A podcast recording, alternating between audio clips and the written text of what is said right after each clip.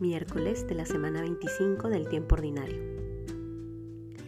Bienvenidos a Palabra Viva. En el nombre del Padre, del Hijo, del Espíritu Santo. Amén.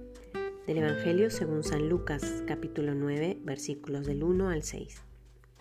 Convocando a los doce, les dio autoridad y poder sobre todos los demonios y para curar enfermedades, y los envió a proclamar el reino de Dios y a curar.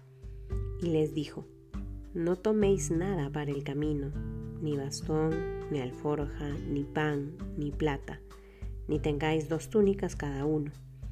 Cuando entréis en una casa, quedaos en ella hasta que os marchéis de allí. Y si algunos no os reciben, salid de aquella ciudad, y sacudid el polvo de vuestros pies en testimonio contra ellos. Partieron pues y recorrieron los pueblos anunciando la buena nueva y curando por todas partes.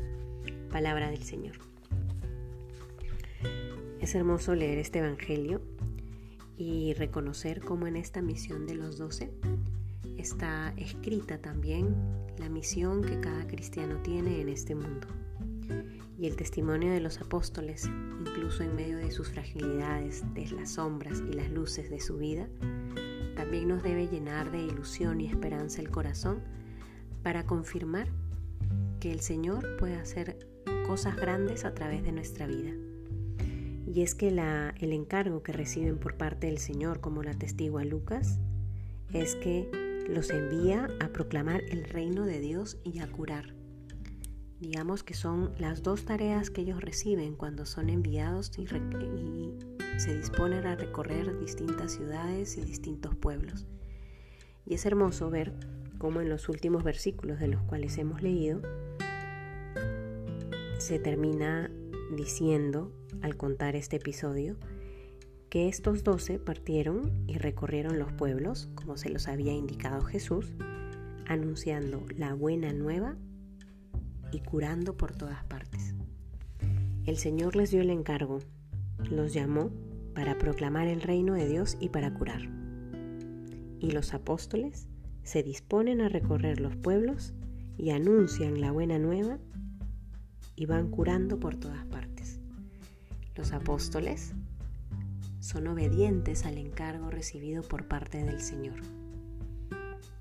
Acogen la palabra con la cual los ha llamado y la hacen vida. El Señor a ti también te ha llamado a proclamar el reino de Dios y a curar. ¿Cómo estás viviendo ese encargo misionero? Hoy por hoy, anuncias la buena nueva, proclamas el Evangelio con tu palabra, con tus gestos, con toda tu vida.